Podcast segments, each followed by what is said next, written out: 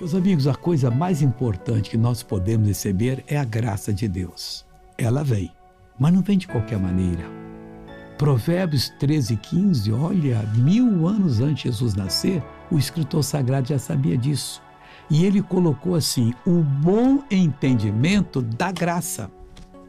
Meu irmão, ele traz a graça para você, com todas as pessoas as portas se abrem. Mas o caminho dos prevaricadores é áspero. Prevaricar é fazer acordo para o que você não foi constituído. E tem muita gente fazendo acordo com o inimigo. Não, isso aqui não é pecado. Quem mandou você falar isso? Você está louco? Olha, o caminho dos prevaricadores é áspero, é difícil. Vão passar pela vida só com problemas. Pai, eu oro agora. Eu clamo ao Senhor. O ano está terminando. Eu peço que o ano entrante seja o melhor ano da vida dessa pessoa.